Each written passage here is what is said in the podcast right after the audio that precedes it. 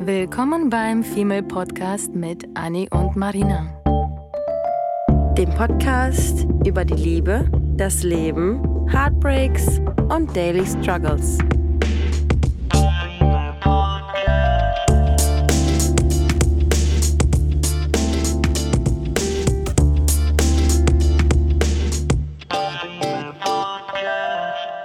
Hallo zusammen! Euch erwartet heute eine ganz, ganz tolle Folge. Und zwar unsere Jubiläumsfolge. wow! Direkt am Anfang äh, mitten in meinen Satz gesprochen. Ja, unsere Jubiläumsfolge. Juhu! Hey! Eigentlich wäre das jetzt zur Feier des Tages, hättest du eigentlich den, den Anfang machen müssen. Aber Nee. Anni hat immer Panik, by the way. Wir fangen jetzt schon mit den Geheimnissen an, Oh. denn darum geht es heute. Ähm, Anni hat nämlich immer Angst, die Einleitung zu machen. Deswegen mache seit 100 Folgen ich die Einleitung. Ja. Und sie weiß nicht, dass die nächsten 100 Folgen sie macht. Nein! Auf! Es ist nämlich immer ganz schlimm. Ich denke dann jedes Mal so, oh nee, oh nee, oh nee, oh nee, ich weiß nicht, was ich sagen will, ich weiß nicht, was ich sagen soll. Und dann fängt Marina einfach an, obwohl dann- sie im Voraus gar nicht weiß, was sie sagen möchte. Und dann kommt es mit dem Flow. Ja, Ja. irgendwie schon. Ja. Und heute ist die tatsächlich äh, Jubiläumsfolge, nämlich 100 Folgen. Du, du. Oh, ei, das war laut. Oh, it. Mhm. Ähm, genau, 100 Folgen. Und ähm, das Krasse ist, dass diese 100 Folgen, am Samstag feiern wir nämlich quasi nochmal, also mal gucken, wir betrinken uns vielleicht, vielleicht auch nicht, mal Ja. schon. Ähm, denn am Samstag machen wir den Podcast zwei Jahre. Mhm. Zwei Jahre Podcast, 100 Folgen. Ist das nicht der Wahnsinn? Ist schon crazy. Also, wir hätten nicht, äh, wir hätten schon gedacht, dass es was längerfristiges ist. Aber nicht so. Aber hätte man gesagt, ja, wie viele Jahre wollt ihr denn das machen, dann hätten wir uns, glaube ich, nicht festlegen können, weil wir Mhm. uns niemals selber so ähm, unter Druck setzen lassen. Nein, und dadurch, wollten. dass die Resonanz ähm, und die Followerzahlen und das Feed- Feedback von euch und die ganzen tollen Briefe und E-Mails und alles, was wir erhalten, das ist so herzerwärmend, dass wir das Mhm. Gefühl haben, unser Ziel, ähm, euch quasi ein Mädels, ein Schnackabend zu Ja. bieten, absolut erreicht Ja. und äh, getroffen haben. Ja. Und dass das nicht, ähm, das Interesse nicht flöten geht, sondern immer mehr Interesse wächst. Ja. Und ähm, das erwärmt uns das Herz und wir Ja. wollen uns auf jeden Fall auch tausendmal bedanken äh, für die ganzen Zuhörer, weil das einfach auch echt wahnsinnig ist, wie in den letzten Monaten vor allem die Followerzahlen gestiegen sind. Ja. Ähm, tausend Dank, weil würdet ihr uns nicht so fleißig zuhören, ähm, dann würden wir das natürlich niemals so lange weitergemacht Ja, haben. und das Witzige daran ist ja, wir hätten niemals gedacht, dass wir so viel Gesprächsstoff haben, um Mhm. jede Folge über was anderes zu sprechen. Aber irgendwie merkt man, auch wenn man mit Freundinnen sich über, über Themen unterhält, hat man ja immer irgendwie irgendwas zu unterhalten, auch wenn man sich irgendwie schon jahrelang kennt, ne? Aber ähm, ja, ist echt krass, wie zwei Jahre auch vorbeigehen, ne? Wenn man sich vorstellt, dass wir uns jede Woche seit zwei Jahren mehr oder weniger treffen, um eine Mhm. Folge aufzunehmen, ist schon Und ich glaube, in den zwei Commitment. Jahren. Schon Commitment. Commitment, da Mhm. haben wir es schon wieder. Ja. Ähm, und ich glaube, in den zwei Jahren haben wir zwei oder dreimal nur, zwei Ja. oder dreimal eine Folge ausgelassen, Ja. weil dann Urlaub oder Krankheit oder irgendwas im Spiel war. Ne? Ja, Wahnsinn. krass. Ja, um äh, das gebürtig zu feiern, ähm, haben wir heute was äh, Besonderes für euch, weil zur Folge 50 haben wir auch damals gesagt, okay, wir erzählen einfach mal ein bisschen mehr von uns. Übrigens, das heißt nicht gebürtig zu feiern, das heißt Gebür- gebührend. Gebührend, oh, wow. Du kommst gebürtig aus Ich- einem gebürtig. Land, aber nee, ist auch egal. Ah. Ich wollte nur nicht, dass die Zuh Zuhörer denken, dass ich genauso dumm bin wie du. Excuse me? gebürtig. Weil ich sage das Wort gebürtig tatsächlich sehr oft. Ich Ja. glaube, deswegen ploppte mir das so raus, weil immer, wenn ich gefragt werde, woher kommst du, denke ich mir so, ja, Aus dem Arsch meiner Mutter.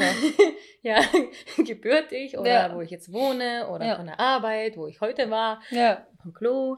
Ähm, genau, also haben wir, wir haben in der Folge 50 schon ein bisschen was über uns preisgegeben ähm, und das machen wir in der Folge 100 auch. Und damit wir, weil das wahrscheinlich eine ein, mies- ein bisschen längere Folge wird, ähm, springen wir jetzt einfach direkt in das Thema rein. Heute geht es nämlich um das Thema Liebe Ja. und um die 36 Fragen zum Verlieben. Ja. Und ich glaube, also ich kann mir vorstellen, dass einige von euch schon von diesen 36 magischen Fragen gehört haben. Ich vorher Ähm, nicht. Wirklich nicht? Mhm. Ach, Wahnsinn. Okay, ich habe tatsächlich schon sehr, sehr oft davon gehört, ähm, aber nie das irgendwie so richtig wahrgenommen oder ernst genommen. Und äh, lustigerweise in den letzten paar Wochen ist das Thema aber irgendwie so, so präsent gewesen. Ich hatte mal von einer Freundin, die mir erzählt hatte, dass sie das mal im Café ähm, bei einem Date gesehen hatte auf einer Menükarte, was ich toll fand. Dann hatte ich mich mit einem jungen, charmanten Herrn unterhalten, der hat mir auch davon erzählt, von den Fragen. Und Äh? ähm, irgendwie ploppte das wieder in meinen Kopf und ich wollte schon immer diese Fragen eigentlich mit einem Mann gemacht Mhm, haben, ähm, mhm. einfach nur um zu gucken, ob es stimmt, so eine so richtige Selbstanalyse, Selbsttest. Ja. Ähm, dann dachte ich mir, aber ist es nicht besonders, das mit dir zu machen? Mhm. Ja, ist es. Mhm. Und bei diesen Fragen geht es darum, also es gibt einen amerikanischen Wi- Wissenschaftler und ich weiß ehrlich gesagt nicht, ob er noch lebt oder nicht, aber ich glaube schon, weil es alles gar nicht so lange her ist. Ähm, Arthur Aaron. Ähm, und der hat sich mit der Frage beschäftigt, wie verlieben wir uns? Mhm. Weil er, glaube ich, nicht äh, es wahrhaben wollte, dass es irgendwie alles nur auf Schicksal und Zufall und sonst was, sonst was basiert und wollte das so ein bisschen wissenschaftlich belegen.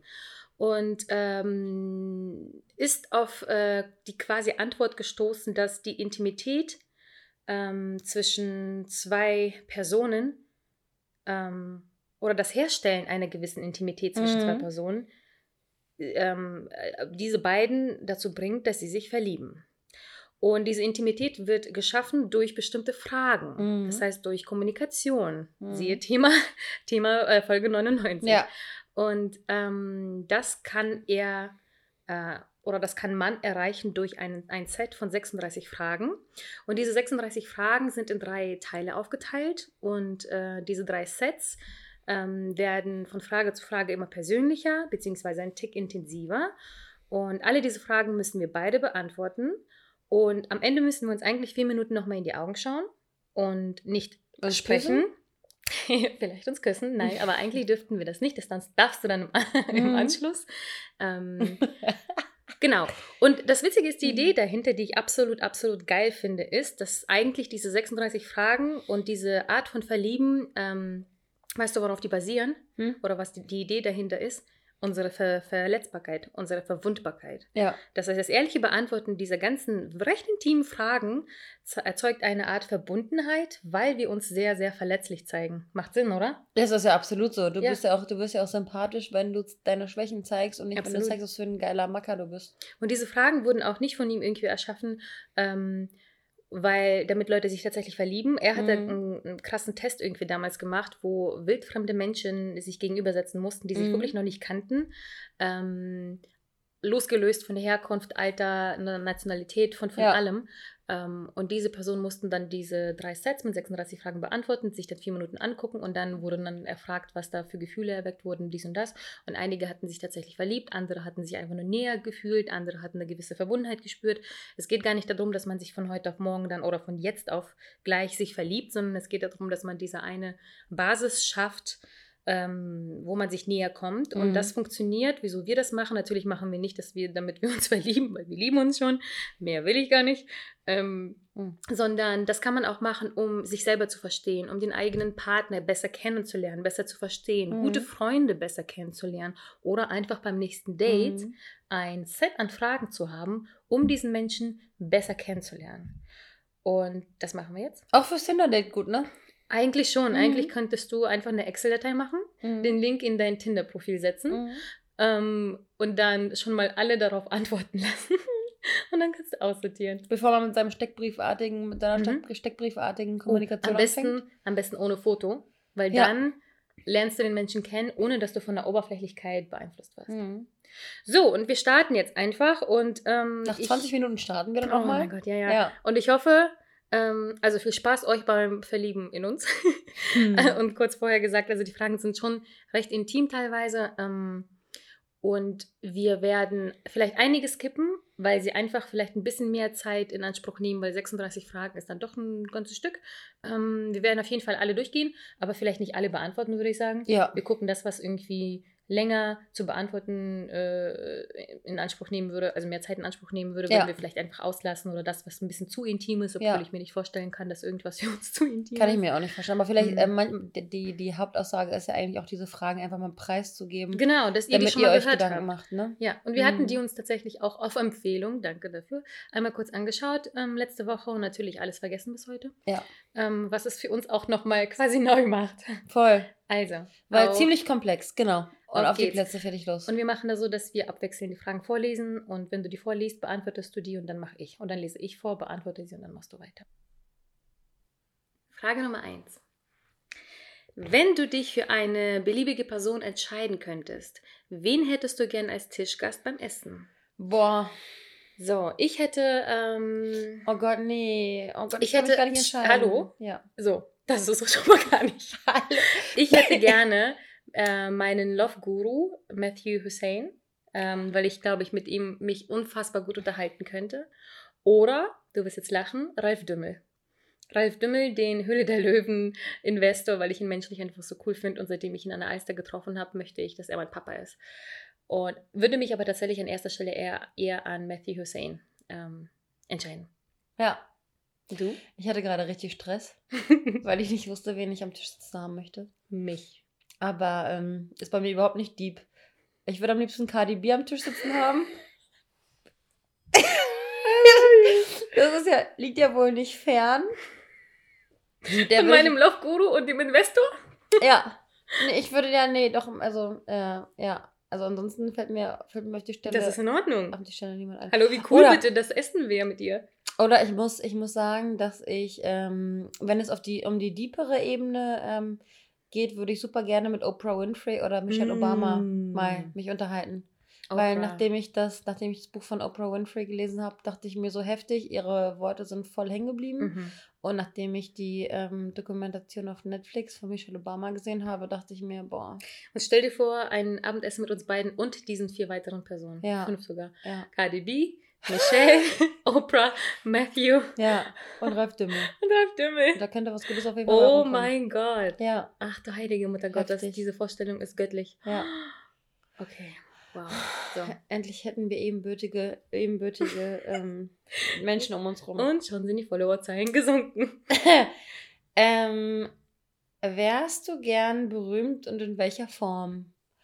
Ähm, ich, ich denke super oft darüber nach, dass ich richtig froh bin, nicht berühmt zu werden, weil wenn ich mir vorstelle, ich habe ich hab öfter mal irgendwie so Tage, an denen ich, wir haben auch schon mal über introvertierte und extrovertierte Pe- Personen gesprochen, und wenn ich darüber nachdenke, wie oft ich gerne alleine sein möchte und mir dann vorstelle, dass ein armer Justin Bieber ähm, seine Ruhe nicht hat und ständig irgendwie verfolgt wird, ähm, Rede und Antwort stehen muss, obwohl er einfach vielleicht gerade schlecht gegessen hat oder kacken muss oder keine Ahnung was, aber jedes Mal muss er irgendwie Rede und Antwort stehen und kein Wunder, dass die ganzen Stars aggressiv werden gegen Paparazzi oder Hm. ähm, auch die irgendwie psychische Probleme haben und sich das Leben nehmen oder whatever, obwohl man immer denkt, oh, berühmt sein ist so toll. Ich möchte auf gar keinen Fall berühmt sein. Ähm, wobei wir letztens über ähm, Künstler gesprochen haben, ähm, die ich total bewundere, ähm, auch so wie die, wie die Schwester von, von wie von der, wie die Schwester von Beyoncé zum Beispiel. Mhm. Die ist ähm, musikalisch super bekannt unter Musiknerds, aber würde niemals in der Klatschpresse stehen, weil sie viel zu uninteressant ist für die Klatschpresse, weil sie sich Hm. ähm, nicht irgendwie operieren lässt, weil sie sich nicht die Lippen aufspritzen lässt. Und wenn ich berühmt wäre, dann wirklich nur für meine, für meine Kunst, die ich mache und nicht für Oberflächlichkeiten drumherum. Hm. Ja, geht mir ähnlich. Ich wäre schon an sich gern berühmt ähm, für, weil ich das Gefühl habe, auf die Art und Weise kann man mehr was bewegen als Mhm. ich alleine. Mhm. Gleichzeitig, wenn man es will und wenn man es forciert und wenn man wirklich in etwas gut ist, ähm, dann kann man das auch schaffen, ohne dass man berühmt ist, dass man Mhm. etwas bewegt, weil du alleine musst anfangen, etwas zu bewegen und dann Mhm. ergibt sich ein quasi Volk, was dir folgt Ja, ähm, und es tut. du brauchst also ein Ähm, Volk. ja, eine, äh, wie heißt Mhm. das, An, An, Anhängsel, meine Anhängsel, meine Sekte. Ähm, und aber ich wäre nicht gerne berühmt auf die Art und Weise von wegen, ich bin Sängerin, Schauspielerin oder sonst was, was mhm. früher aber schon der Fall wäre, weil ich wollte immer Schauspielerin werden, ich mhm. wollte immer Musical-Darstellerin werden, ich wollte aber das nie irgendwie so aller Jennifer Aniston in Filmen, sondern ich wollte einfach immer, weil ich sehr gerne Theater damals gespielt hatte, über sehr, sehr viele Jahre ähm, hinweg, ähm, wollte ich einfach super, super gerne auf ein, ein Publikum haben, mhm. wo, ich mhm. das, wo ich mich ausdrücken kann, aber nicht mhm. aller famous rich bitch, sondern einfach nur irgendwie so eine Art des Ausdruckes quasi. Und gleichzeitig habe ich es immer gehasst, von Menschen zu sprechen, von Menschen zu, zu stehen, weil ich später erst herausgefunden habe, ich bin dann doch irgendwie halb introvertiert oder ein introvertierter Extrovert. Mhm. Ähm, daher würde ich nicht auf die Art und Weise berühmt sein wollen, aber vielleicht so viel, dass man etwas bewegen kann. Ich finde das auch krass, dass man, es kommt immer auf die Intention an, ne? Also ich finde es auch schwierig zu sagen, ich will Superstar werden und dann die Sache anzugehen, genauso wie wir uns nicht vorgenommen haben, ähm, mit dem Podcast berühmt zu werden, mhm. sondern eher so ein berühmt werden aus deiner Leidenschaft heraus, ne? Nicht, mhm. nicht so dieses oberflächliche Hauptsache Superstar. Aber ja. Absolut. Mhm. Frage 3. Hast du jemals geübt? Was du sagen willst, bevor du jemanden angerufen hast, warum? Oh mein Gott. Also ich gehöre zu den Menschen, wo ich am liebsten beim Zahnarzt noch meine Mama dabei hätte. Nicht, weil ich es nicht kann alleine, aber es gibt so also, telefonieren. Also meine Schwester, die, die knallt mir eine, wenn ihr das hört, die hat mir schon ganz oft angeboten und meinte, Marina, es lässt sich schnell erklären, wenn du da einfach anrufst. Ich habe so eine richtige Telefonier- Phobie. Mhm. Ob ich jetzt beim Zahnarzt anrufe, einen Termin mache, ob ich bei irgendeinem anderen Gespräch sonst was, ob mhm. ich bei mhm. O2 anrufe. Ich muss mich Stunden, Tage gefühlt darauf vorbereiten. Ich äh, erzähle mir immer im Kopf irgendwie schon die ersten Fragen. Es gibt sowas nicht wie, wo ich merke, okay, ich habe Post bekommen, Finanzamt, kurz anrufen, was fragen. Nein, ich nehme sehr, sehr gerne den umständlichen Weg über zehn E-Mails, fünf Beschwerdebriefe, äh, zehnmal vor Ort sein, äh, absolut wochenlang damit verbringen, anstatt einfach nur anzurufen. Das mhm. fragt mich nicht, warum ich diese blöde Phobie habe des Telefonierens.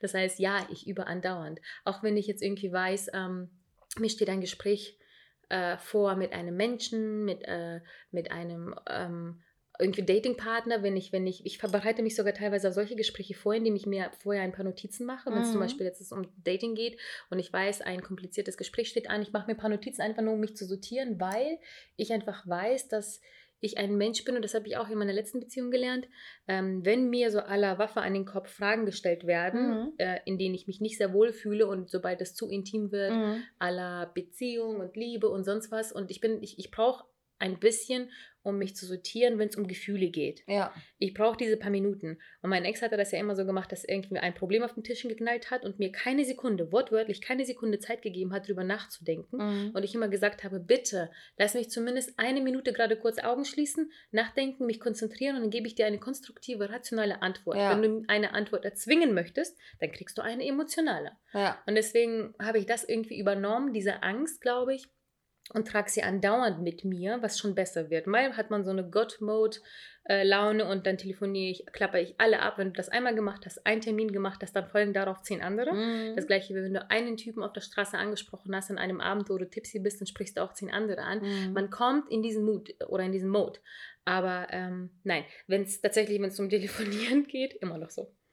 Krass, ich bin, ähm, ich telefoniere zwar in meinem, in meinem Job äh, recht oft, aber ich äh, bin schon regelrecht sauer, wenn mich irgendwer anruft mhm. und derjenige sich dann nicht so vorbereitet hat wie du jetzt zum Beispiel, der mir dann sagt, okay, ich will das, okay, ich habe das schon gemacht, okay, wie komme ich daran und ich habe dafür schon die Vorarbeit geleistet. Ähm, es, gibt Menschen, es gibt oh. Menschen, die einfach so ähm, einen anrufen und dann einfach denken, dass du jetzt gerade Zeit hast und dass sie sich dann die Zeit nehmen können, über ihre, über ihre Frage oder ihr Anliegen mhm. nachzudenken. Ähm, es, es, regt mich auch, es regt mich richtig auf, wenn Menschen auch langsam reden am Telefon. Ich habe ich hab oh so eine Gott, Person, ja. die ruft mich immer an und die redet immer so langsam, wo ich mir denke, Alter, Bro, entweder du hast keinen, entweder du hast keinen Stress, aber das ist ein Arbeitstelefonpartner, äh, der muss Stress haben. Entweder du hast keinen Stress oder du bist dumm oder dein Sprachzentrum ist nicht schnell. Keine Ahnung. Ähm, und ich habe, ich bereite mich ähm, ich würde sagen, ich, ich, ich bereite mich nicht so sehr vor auf das Gespräch wie du. Aber ich finde es respektlos, wenn man sich nicht vorbereitet. Und deswegen mhm. ist das für mich eine, eine Grundlage. Wenn ich jemanden anrufe, dann weiß ich, dass ich A, B, C loswerden will und ähm, D, E, F wissen möchte. Bei mir, ja, ich glaube, bei mir ist es auch wirklich nicht, nicht gesund, muss ich zu. Also, was ist nicht gesund? Aber ich habe auch so eine kleine. Phobie. Ich, ich denke auch jedes Mal, wenn jemand anruft, so, Mhm. Alter, nee. Deswegen, ich. Andererseits, yay, cool. Ja, ich habe schon teilweise, ehrlich gesagt, suche ich einen Freund, der für mich sowas erledigt. Vielen Dank, die Mhm. Bewerbungen werden ab heute angenommen. Mhm. Ähm, tatsächlich musste mein Ex, also was heißt musste, er hat das so gerne getan, aber der war ja auch äh, hier Telekommunikationsverkäufer, Krams. Für ihn war das Tag, also für ihn war das Schnipsen, Ja. er macht das sofort. Er hat es Mhm. geliebt sogar, ehrlich gesagt, krankhaft geliebt. Mhm. Und immer wenn es um irgendein Telefonat ging, Weil das er hört er sich mich, so gerne selbst Ja, reden. vielleicht. Mhm. Ähm, das war tatsächlich eine gute Sache an ihm. Ich habe immer gesagt, kannst du mal bitte da anrufen, kannst du mal bitte hier. Natürlich nicht meine Termine privat oder so, aber schon so, wenn es irgendwie um Wasserabrechnung irgendwie oder irgendwelche gemeinsamen quasi Sachen, Mhm. oh, ich konnte das immer auf ihn abschieben. Perfekt Ja. war das. Wobei man sich einfach die Angst nehmen sollte, weil Ja, die, es passiert ja, ja nichts. Es wartet ja auch jeder, jeder auch wenn es um, ums Wasser ablesen geht und wenn ich mir meine Mutter vorstelle, wie sie letztens mit 1 und 1 telefoniert hat, ich am Handy war und der 1 und 1 Mann am, am anderen Telefon und wir Mhm. über die beiden Telefone kommuniziert haben, weil meine Mutter nicht wusste, wo sie ihre Kundennummer herbekommt. Also wir müssen immer vom, da vom, vom Worst Case ausgehen und wenn wir es nicht immer perfekt machen, dann ist es auch nicht so schlimm. Mhm. Ähm, nächste Frage, Frage Nummer vier. Was macht für dich einen perfekten Tag aus? Mm, ich bin super schnell, super einfach ähm, zufriedenzustellen. Mhm. Für mich macht das schon, also für mich macht einen perfekten Tag aus, wenn man die richtige Grundeinstellung hat, würde ich sagen. Weil dann kann ein Tag nur perfekt werden, weil es kommt immer auf den Blickwinkel an, wie du einen Tag oder eine Situation siehst. Ähm, wenn ich morgens grumpy aufstehe und dann mit dem Fahrrad durch den, durch den Regen fahre, ähm, könnte ich die ganze Zeit vor mich hinfluchen und wenn dann auch noch die Ampel rot ist, dann raste ich richtig aus. Und dann denke ich aber in solchen Momenten wieder an meine Mutter, und die sagt dann so, ach mein Kind, wenn ich im Regen mit dem Fahrrad fahre, dann rede ich mir einfach ein, dass das eine Feuchtigkeitsmaske ist. Und schon Oh schon nehme ich einen anderen Blickwinkel ein und, und lache mich selbst an und denke mir, ist ja gar nicht so schlimm. Ich komme im trockenen Büro an und dann ist auch alles in Ordnung. Und deswegen sind das für mich so die Kleinigkeiten, die ich gar nicht benennen kann. Aber es ist, es beginnt bei einem, bei unserem Brunch mit einem Säckchen, was mich super glücklich macht, obwohl ich noch mit meinen Umzugskartons in der Wohnung lebe. Es ist eine Kerze, die ich anmache. Es ist die Taube, die vor meinem, vor meinem Fenster sitzt. Es ist der Baum, der irgendwie vor meinem Fenster ist. Es ist ein Sonnenstrahlen, der runterkommt oder der durch die, durch die Wolkendecke durchkommt. Es sind so viele kleine Dinge und es gibt immer, wir finden immer Dinge, ähm, die einem den Tag versüßen können. Und wenn es nur ein paar, drei, vier, fünf Kleinigkeiten sind, wie die Sonnenstrahlen oder der Vogel vor deinem Fenster, Mhm. dann ähm, sind das schon genug Dinge, um deine Grundstimmung ein, Mhm. einzustimmen. Ganz ehrlich, sage ich gar nichts zu weiter, weil absolut same. Ja. Wirklich. Diese Einstellung, wo du, für mich war zum Beispiel unser Samstag Mhm. so perfekt. Mhm. Mir ging es nicht ganz so gut Mhm. und das war trotzdem einer der, der schönsten Tage, den ich jetzt Mhm. irgendwie seit längerem mal hatte und wir haben Mhm. nichts gemacht, außer ähm, Sekt zu trinken, zu kochen, kurz Ja. draußen zu sein, kurz bei Budni shoppen zu gehen. Ja. Für mich die einzige Ergänzung ist vielleicht auch noch der Mensch, mit dem Ja. man die Zeit verbringt. Weil Definitiv. Man, klar kann man auch mit sich alleine ähm, schöne Zeiten haben, aber manchmal ist es einfach trotzdem, wenn man sich, sich mit einer Person so wohl fühlt und die Zeit teilweise verfliegt und das, das, Ja. geht, das geht mir mit nur einer Handvoll Menschen so, Ja, ähm, da gehörst du halt zu, ähm, dann ist das für mich schon ein perfekter Tag. voll. Der Tag darauf, den habe ich einen halben Tag im Regen, im Regen und irgendwie so ein bisschen übers Leben beschwerend mit einer anderen Freundin verbracht. Mhm. Wir waren 15.000 Schritte spazieren. Ich bin nach Hause, ich bin mit so einem Grinsen auf die Ja, Couch oder? gefallen. Absolut müde, Ja. Rückenschmerzen, so ein bisschen grumpy, nass. Ich dachte, ich werde mich erkälten. Nichtsdestotrotz war das ein ganz toller zweiter Tag Ja. am Wochenende, Ja. weil ich ihn mit der Freundin verbracht habe, wo ich das, das Gefühl hatte, das war so schön mit ihr einfach. Ähm, wir nennen das Walkie-Talkie, unseren Walking and Talking ähm, Sonntagsspaziergang zu machen. Das war's. Ja. Die Personen, mit denen du dich umgibst. Absolut. Die machen es sehr, Ja. sehr wertvoll. Ich hatte auch letztens irgendwann eine, ähm, eine, eine Situation, in der eine Person ähm, mit einem mit einem Menschen im Hotel war. Das war aber auch schon vorletztes Mhm. Jahr oder sowas. Mhm. Da war ein, ein Mädel mit einem Typen im Hotel und ähm, die hat dann irgendwie gesagt, Mädels, ich bin lieber mit euch in einem Zelt als mit dem Typen im Fünf-Sterne-Hotel. Mhm. Und das ist, ja, was soll man dazu sagen, ne? Wo es Ja. wurde alles gesagt. Es ist ähm, sehr personenabhängig und sehr blickwinkelabhängig. Deswegen, ähm, genau, Punkt. Machen wir weiter. Ja. Frage 5. Wann hast du das letzte Mal für dich gesungen oder für jemand anderen? Mm, Okay, ähm, ich singe jeden Tag. Es vergeht kein Tag, an dem ich nicht singe. Ich singe sehr, sehr viel einfach für mich alleine, weil bei mir läuft Musik Tag und Nacht. Ähm, ich singe. Oh, Donnerstag habe ich, ähm, hatte ich ähm, mein Date mit Mr. X. Mhm. Und ähm, da haben wir einfach Musik gehört und wenn, und da habe ich einfach für mich selber gesungen quasi, hat er wahrscheinlich gehört. Ähm, und da habe ich, ja, das war unter Menschen. Und ansonsten singe ich tatsächlich immer. Wirklich Ja. immer. Bei mir auch. Ich erwische mich manchmal, ich erwische mich manchmal dabei, wie ich im, im Supermarkt stehe, mir eine Milchschnitte angucke und ähm, vor mich hinsinge. Milchschnitten-Song. Ich, und dann bin ich immer so. Und dann bin ich immer so, oh mein. Gott, Alter, wenn die Menschen mich jetzt hören würden. Ich mache das völlig unterbewusst. Aber so grundsätzlich ähm, für mich singen definitiv auch. Und ich äh, lerne auch ständig irgendwelche Lyrics auswendig. Deswegen habe ich auch immer Aufgaben, Singaufgaben. Aber es ist, ich, ich, es ist super oft so, dass ich auf dem Fahrrad einfach fahre, vor mich hinsumme und die Menschen wahrscheinlich denken, okay, die Alte dreht jetzt völlig durch, keine Ahnung. Entweder sie holt jetzt ein Messer raus oder ähm, fährt direkt in die Klapse. Ich singe auch tatsächlich super gerne im Büro. Mhm. Ähm, ich war, ich war, ich war, ich war, wann war das denn? Gestern, gestern war ich kurz im Büro wieder, wo ich seit drei Monaten nicht war. Ich wollte gerade sagen, das Büro, in dem du so oft bist. Und Ja. äh, da saß ich und hat mich dabei erwischt, wie ich allein, aber ich, das war wirklich, der ganze Flur Mhm. war leer. Äh, Habe ich auch von mich hingezoomt und ges gesoomt. das auch. Gesummt. gesoomt, gesungen. Und ähm, tatsächlich habe ich mich auch mehrfach dabei erwischt, wie ich ähm, jedes Mal, wenn ich rede, Games tue. Sag mal. ist dir langweilig? naja, auf jeden Fall, ja, ich singe im Büro. Nee, Weiter ich- geht's. Wir sind nur so vertraut. Na, ist okay. Das machen Hunde auch so. Frage 6, du bist. Ähm, wenn es dir möglich wäre, 90 Jahre alt zu werden und du ab dem Alter von 30 entweder den Körper oder den Geist eines 30-Jährigen für die letzten 60 Jahre deines Lebens behalten könntest, was von beiden würdest du wählen? Na, Kurva, das sind viel zu viele Zahlen. Ich bin Sprachmensch. Was? Kurva, 60 Jahre. Ähm, wenn es dir möglich wäre, 90 Jahre alt zu werden und ab dem Alter von 30. Soll ich übersetzen? Oh mein Gott. Stell dir vor, du bist jetzt ähm, 30. Oh, stimmt ja sogar. Und du wirst aber noch 60 Jahre leben. Ja. Möchtest du die nächsten Jahre dei- den Geist von jetzt, also deiner 30-Jährigen haben, oder den Körper von jetzt haben? Komische Frage, oder? Entweder den Körper oder den Geist deiner 30-Jährigen. Warte mal, wenn es dir, Ähm. ich muss noch mal ganz kurz lesen, wenn es dir möglich wäre, 90 Jahre alt zu werden und du ab dem Alter von 30 entweder den Körper oder den Geist an für die letzten. Ähm, Du lebst jetzt noch weitere 60 Okay, Jahre. ich Möchtest du vom Ich Körper oder vom. Geist so bleiben, wie du jetzt bist? ich frage mich nur, was von diesem Professor, was sein scheiß Problem ist, was er hier für eine Frage stellt.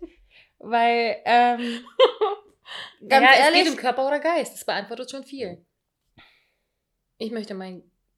Also ich würde fast sagen, die nächsten 60 Jahre wird unser Geist noch, ich fühle mich schon sehr weise und sehr intelligent, aber ich denke, dass wir noch weiser und noch intelligenter werden. Deswegen würde ich den Körper behalten, weil mein Schädel geht ja weiter. Also ich möchte mich Exakt, im Kopf ja weiterentwickeln. Exakt, same, same. Ähm, Ich weiß nicht, ich wer das auch, ich anders würd auch, beantwortet. ich ich, ich würde auch den, den Körper. Naja, ähm, einige möchten vielleicht den Geist. Nee. Hm, Doesn't. Okay. Die Frage ist gestellt. Don't Wir get gehen it. weiter. ich äh, behalte auch natürlich meinen mein Körper, damit ich 30 körperlich bleibe. Und ich glaube, es geht darum, dass der Geist sich wahrscheinlich dann nicht weiterentwickelt. Du bleibst mit dem Geist, was jetzt ist. Du wirst jetzt nicht schlauer, nicht dümmer, nicht sonst was. Du bleibst genauso, wie du bist. Deine Reife, deine Weisheit, alles.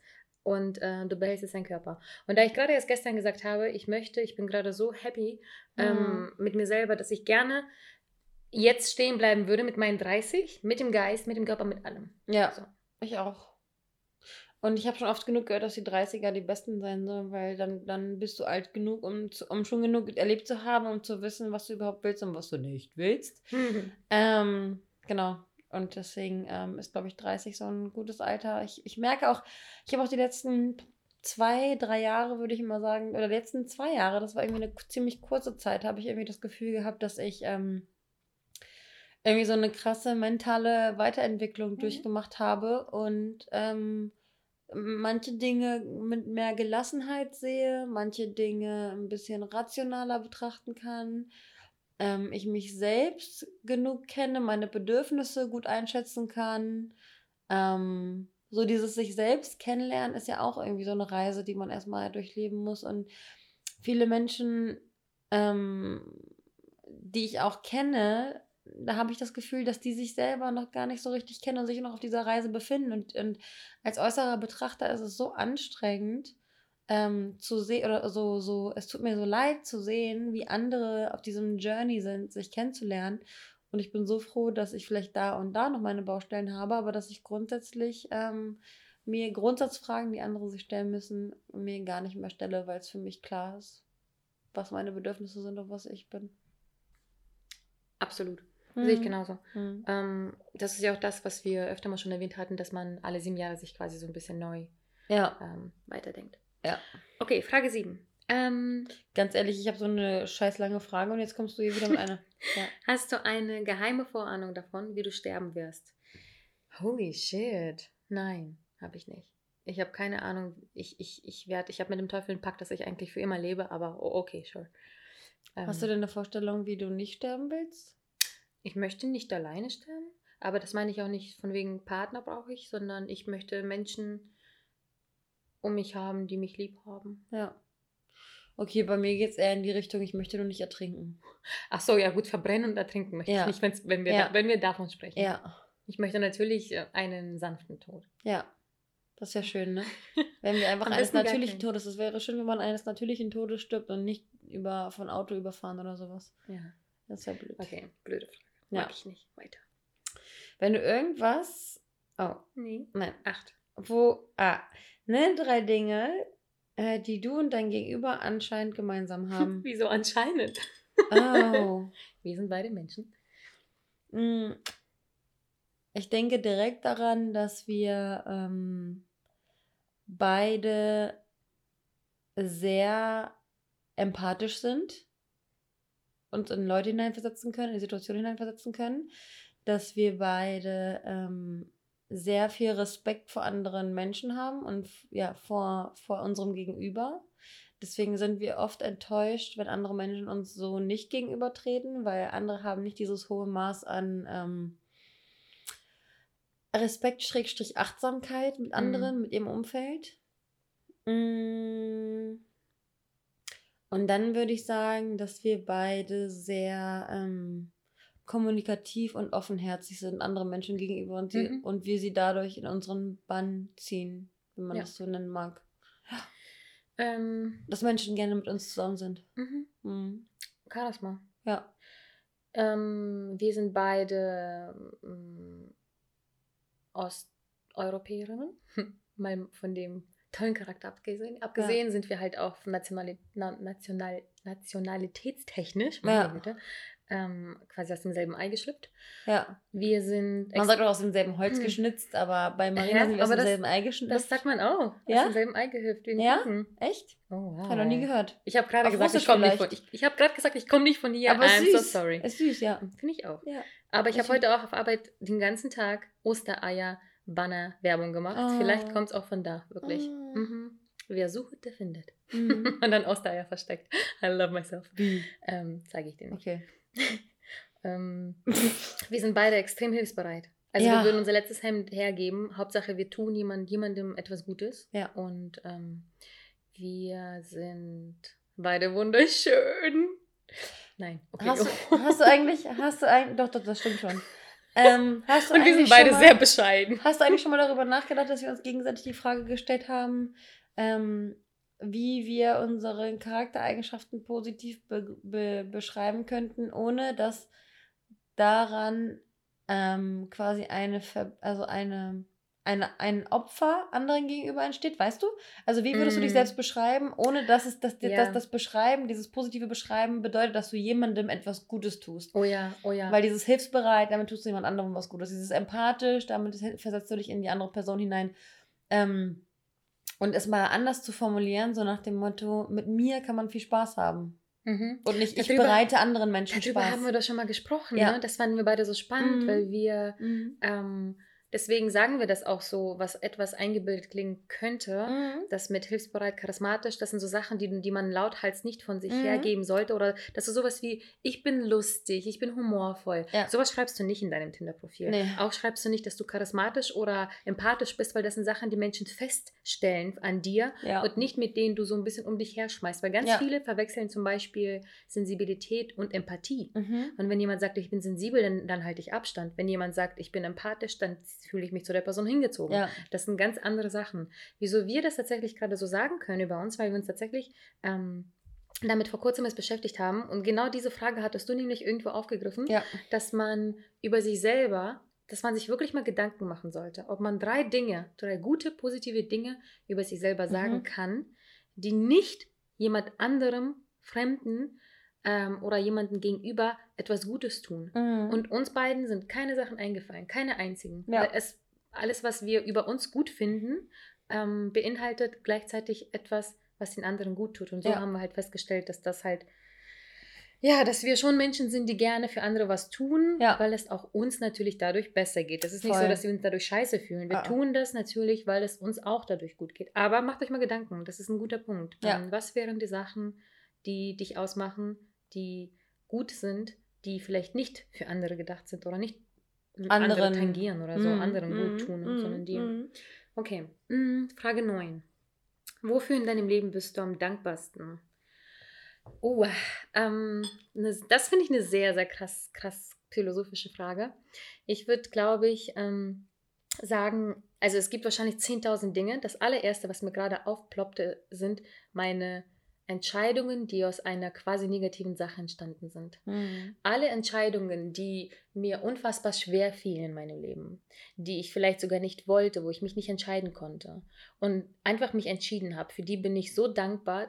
Zum einen, dass ich sie gemacht habe und zum Mhm. anderen, ähm, dass mich jede Entscheidung, die mir so schwer fiel, meistens, nicht meistens immer, zu etwas Gutem verleitet hatte. Ja. Angefangen bei ähm, damals, als wir noch im Kuhdorf gewohnt hatten und meine Mama und meine Schwester, ich komme von der Schule, beide kommen hüpfend auf mich zugelaufen und sagen, wir ziehen jetzt nach Hamburg. Und ich dachte, Junge, ich habe mein Leben hier gerade aufgebaut. Ich habe Freunde, ich habe ähm, ich hab n- gute Noten, ich habe irgendwie alles. Ich möchte das nicht. Ich möchte das nicht. Und ich wurde quasi gezwungen. Ich war nicht positiv gestimmt. Ich wollte nicht umziehen. Und das war eine Entscheidung, die mir unfassbar schwer fiel, die Mhm. wir natürlich zu dritt gemeinsam treffen mussten. Ich sie mitgetroffen habe. Ähm, vor allem den beiden anderen, Mama und Schwester, äh, zugute. Und dennoch war das eine Entscheidung, die mein Leben verändert hat, die super war. Mhm. Oder mein, mein, meine Uni abzubrechen in Flensburg. Mhm. Eine der absolut schwierigsten, schwersten Entscheidungen in meinem Leben, Mhm. die zu den besten Ja. darauf folgenden Entscheidungen führte, weil Ja. ich darauf fest äh, rausfand, was ich eigentlich machen möchte beruflich. Mhm. Ähm, oder den einen Job zu kündigen, den anderen anzufangen oder eine Beziehung zu beenden. Mhm. Die Beziehung zu beenden zu meinem Ex-Freund. Eine unfassbar schwere Entscheidung. Beste. Mhm. Beste ever. Jede Entscheidung, die, da, wo ich dachte, ich werde niemals wieder glücklich, wenn das daneben geht, Mhm. führte mich zu so viel Glück. Ja. Ich bin dankbar für meine Entscheidungen.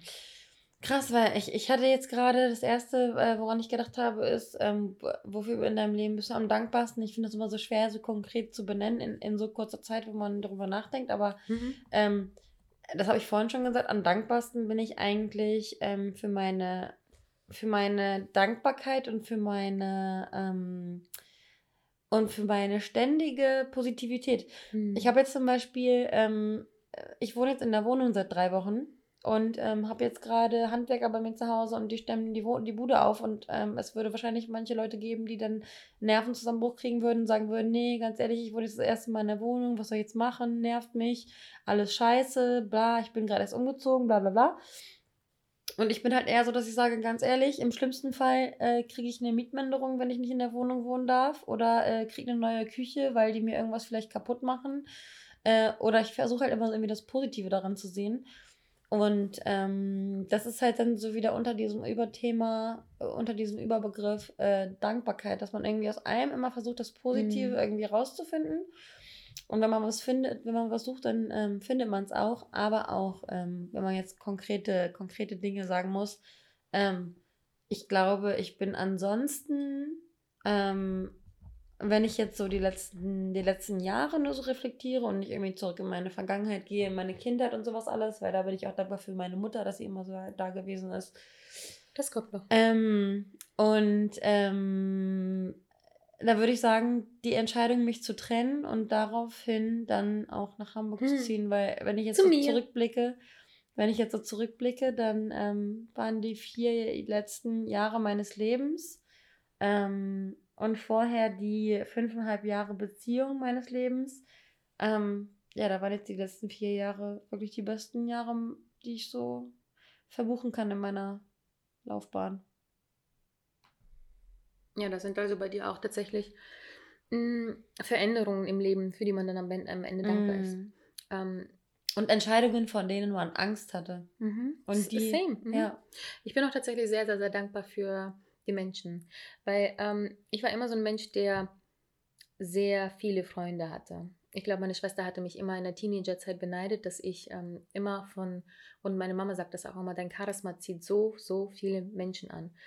Ich muss sagen, das fand ich damals cool. Ähm, vielleicht hat mir das ab und an mal irgendwie auch jetzt hier und jetzt gefehlt. Aber diese ganzen Menschen waren absolut nichts bedeutend, weil sie wirklich die waren da, weil sie quasi von mir profitieren wollten, mm. von meinem, meiner positiven Laune, von meiner Stimmung, von dem Spaß, von Entertainment. Mm. Genau, das, ähm, das volle Programm. Und als ich dann in die USA gegangen bin und ein Jahr weg war, hat sich das wirklich gesäubert von mm. alleine. Das war eine natürliche Auslese. Ähm, ich habe wirklich die meisten meiner Freunde dadurch verloren, weil ich mich wirklich, ich hatte alle vorgewarnt. Ich meinte, ich mache dieses Jahr, ähm, es kann sein, dass ich mich da richtig rein vertiefe in dieses Jahr und bin dann dort im Hier und Jetzt und ich hatte dort so viele Freunde gewonnen. Ich hatte dort meine erste Liebe.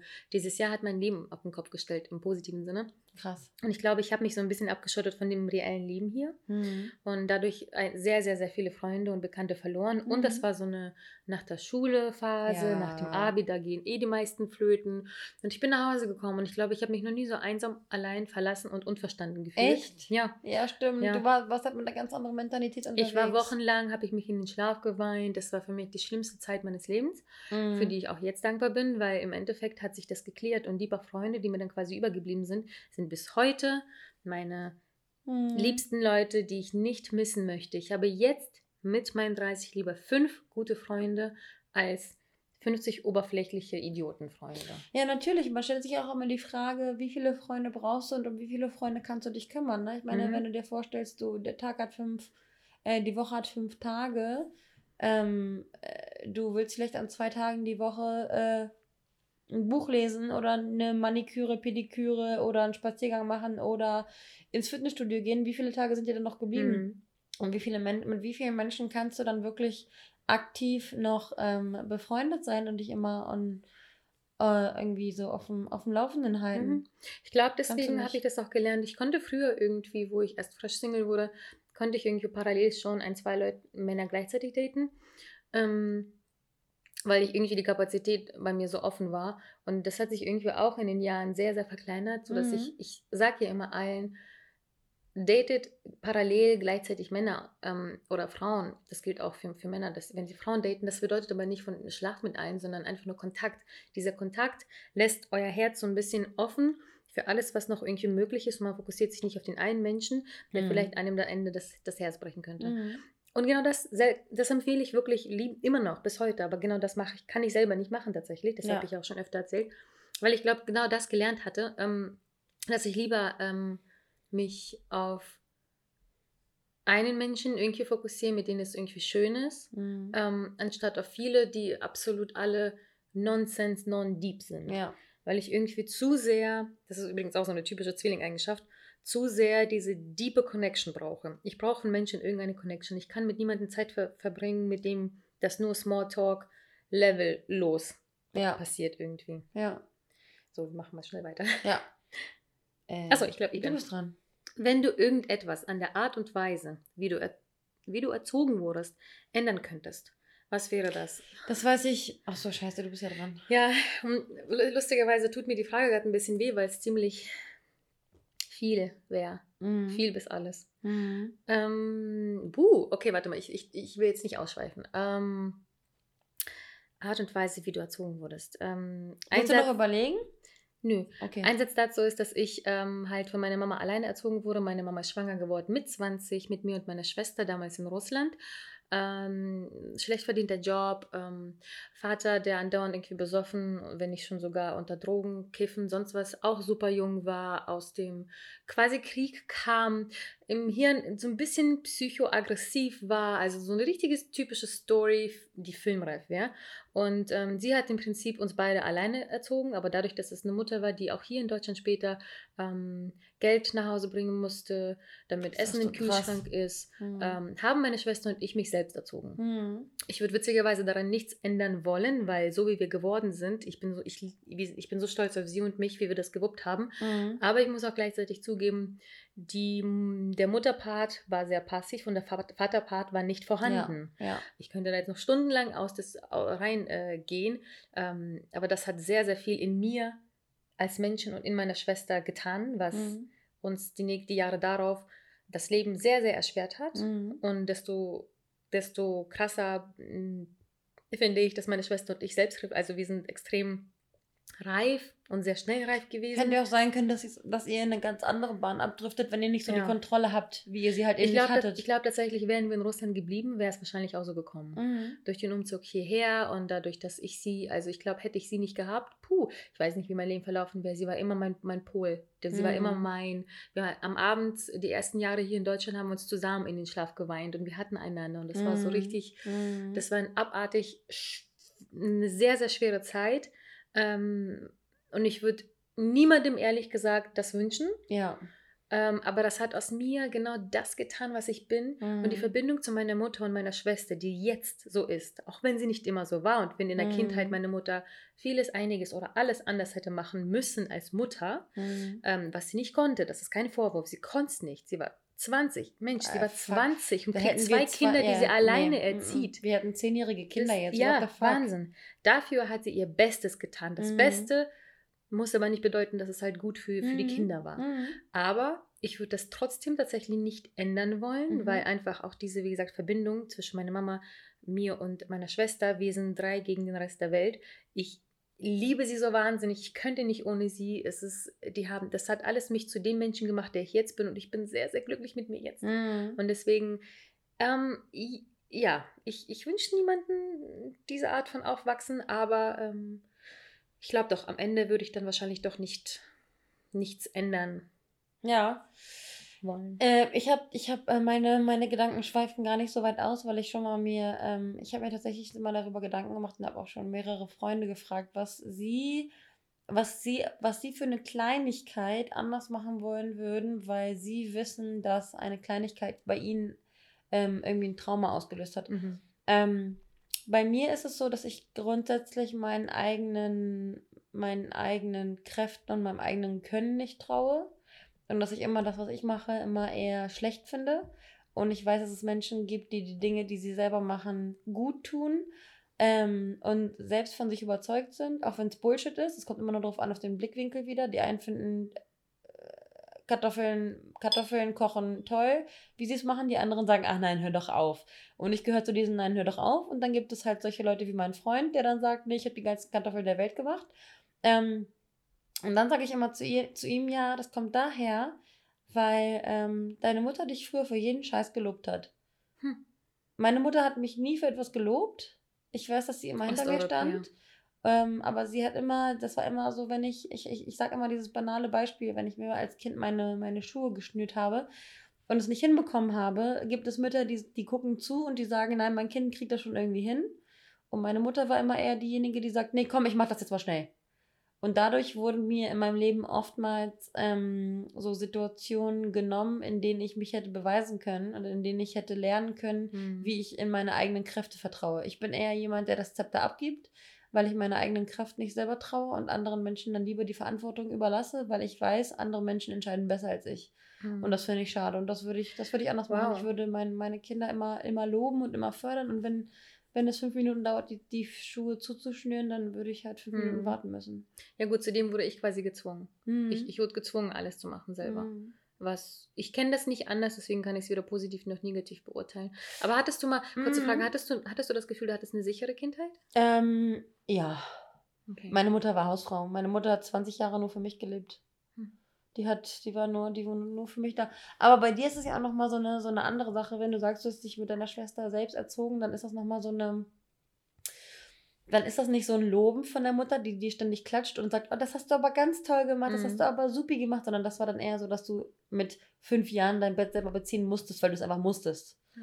Und du hast es nicht, du hast dir nicht gedacht, oh Gott, bin ich eine geile, bin ich eine geile Uschi, die mit fünf Jahren ihr Bett neu beziehen muss, Mhm. sondern du musstest halt funktionieren.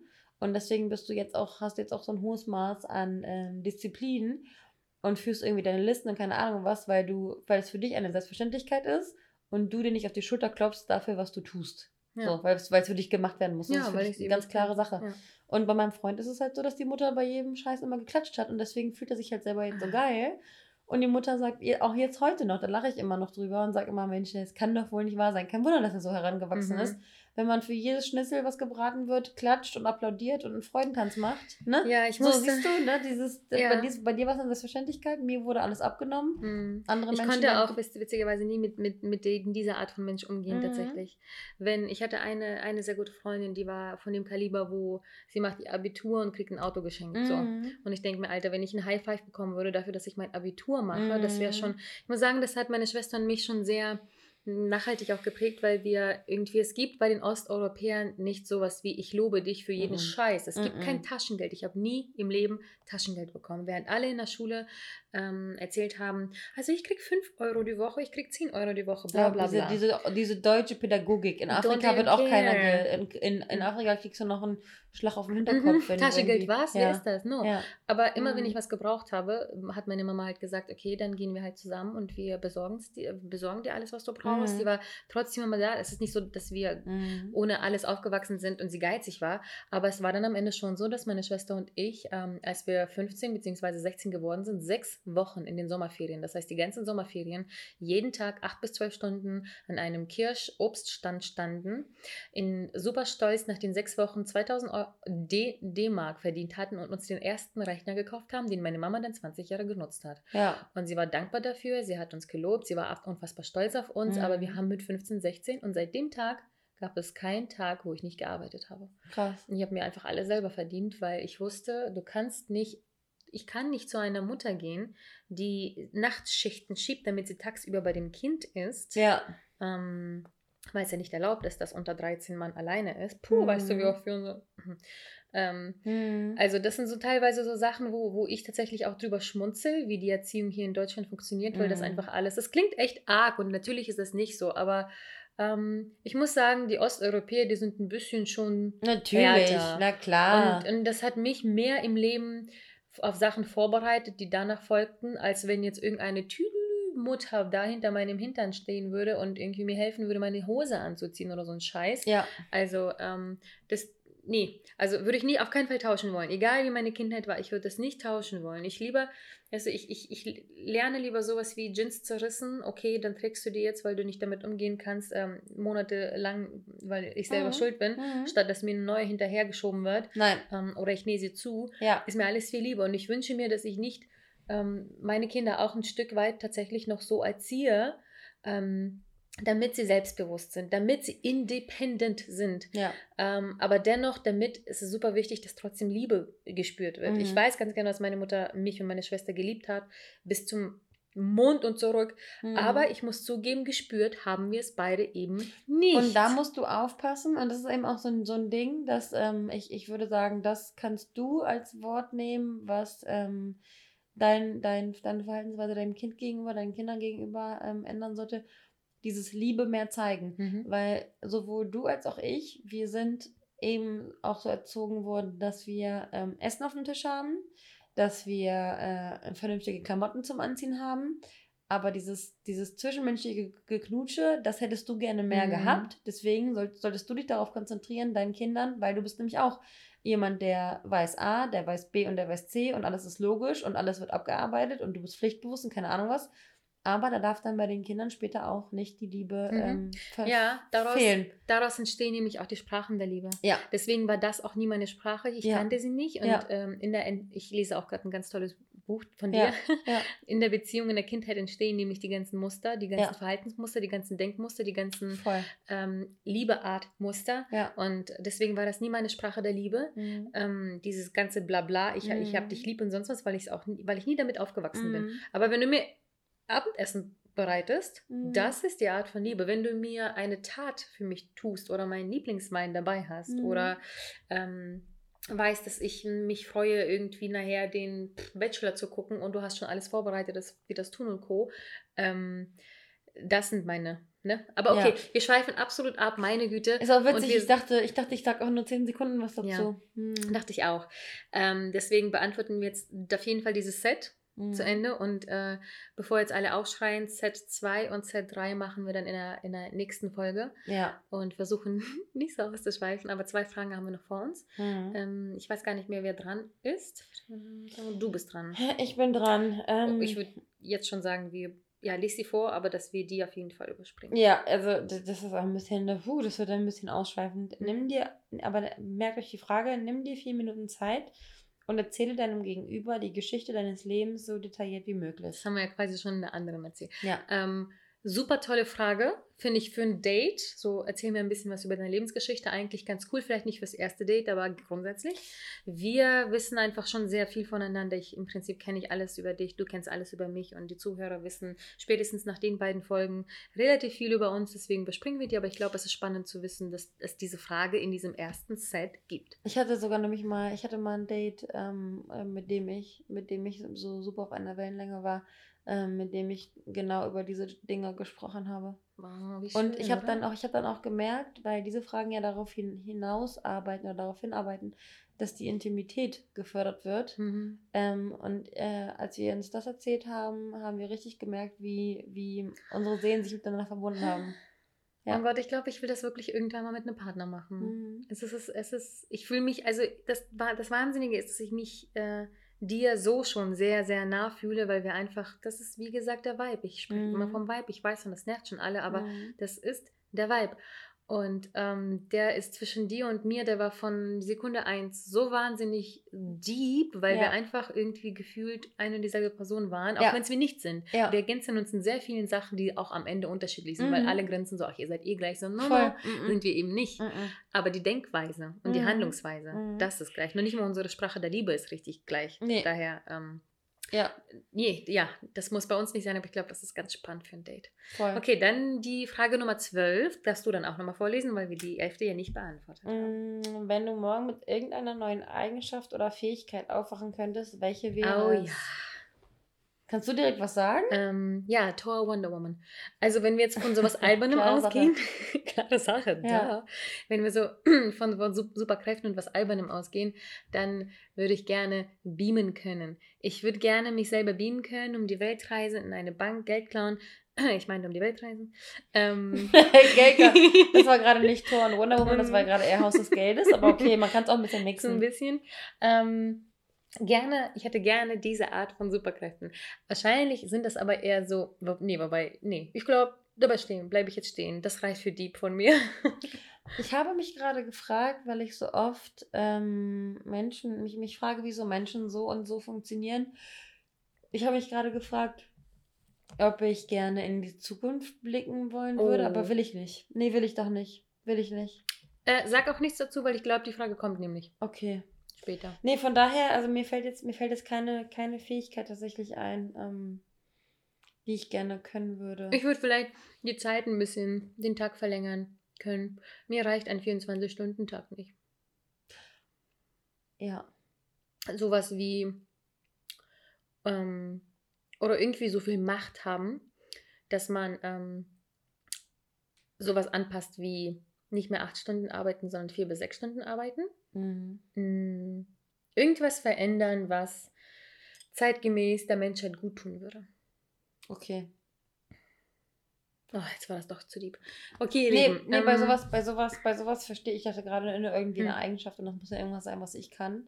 Ich wollte schon sagen, gerade sagen, besser mit Zahlen umgehen, aber ist auch egal. Mhm. Habt ihr ja vorhin schon gemerkt, Ich glaube, das, das ist schon das Spannende, dass jeder das anders sieht. Bei mir war das direkt dieses Marvel, ähm, Ja. DC Superheld. Ja. Bei anderen wäre das, ich möchte gerne lauter sprechen können. Ja.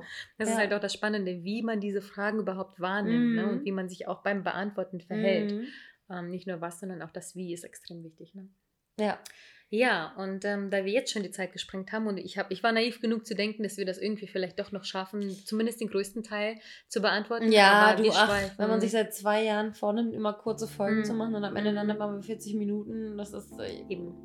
Das heißt, bleib, bleibt auf jeden Fall dran, weil das war, das war Intensitätsstufe Nummer 1 von Ja. dreien. Ich glaube, die anderen sind noch mal ein bisschen deeper und intensiver und die Fragen alleine sind wahrscheinlich schon sehr spannend für euch. Ihr könnt gerne unsere Antworten vorspulen. Ja, Und die Fragen findet ihr definitiv auch online. Ähm, wir freuen uns aber, wenn ihr natürlich auch bei der zweiten Teil 2 einschaltet und freuen uns, äh, euch diesmal auch ein bisschen mehr von uns und unseren sehr intimen Lebensmomenten zu berichten. also wir sehen uns in Set 2.